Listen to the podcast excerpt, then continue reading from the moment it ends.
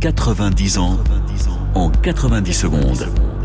Avec France Bleu Saint-Étienne-Loire.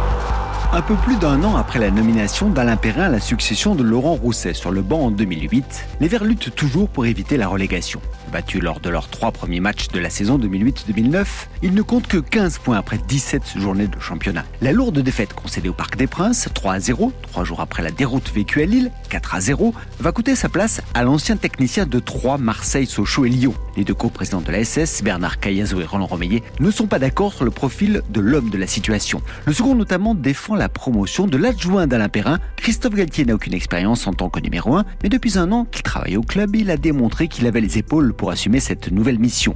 Deux jours après la défaite face au PSG, il est finalement intronisé, poussé d'ailleurs, il faut le noter, par Alain Perrin. Ce dernier est persuadé que son adjoint est capable de relever ce défi. Sa mission, décrocher le maintien. Pour son premier match, lui, le Marseillais de naissance, qui a porté durant plusieurs saisons le maillot de l'OM, accueille justement l'Olympique de Marseille. Et la SS parvient à faire match nul avec le futur champion de France.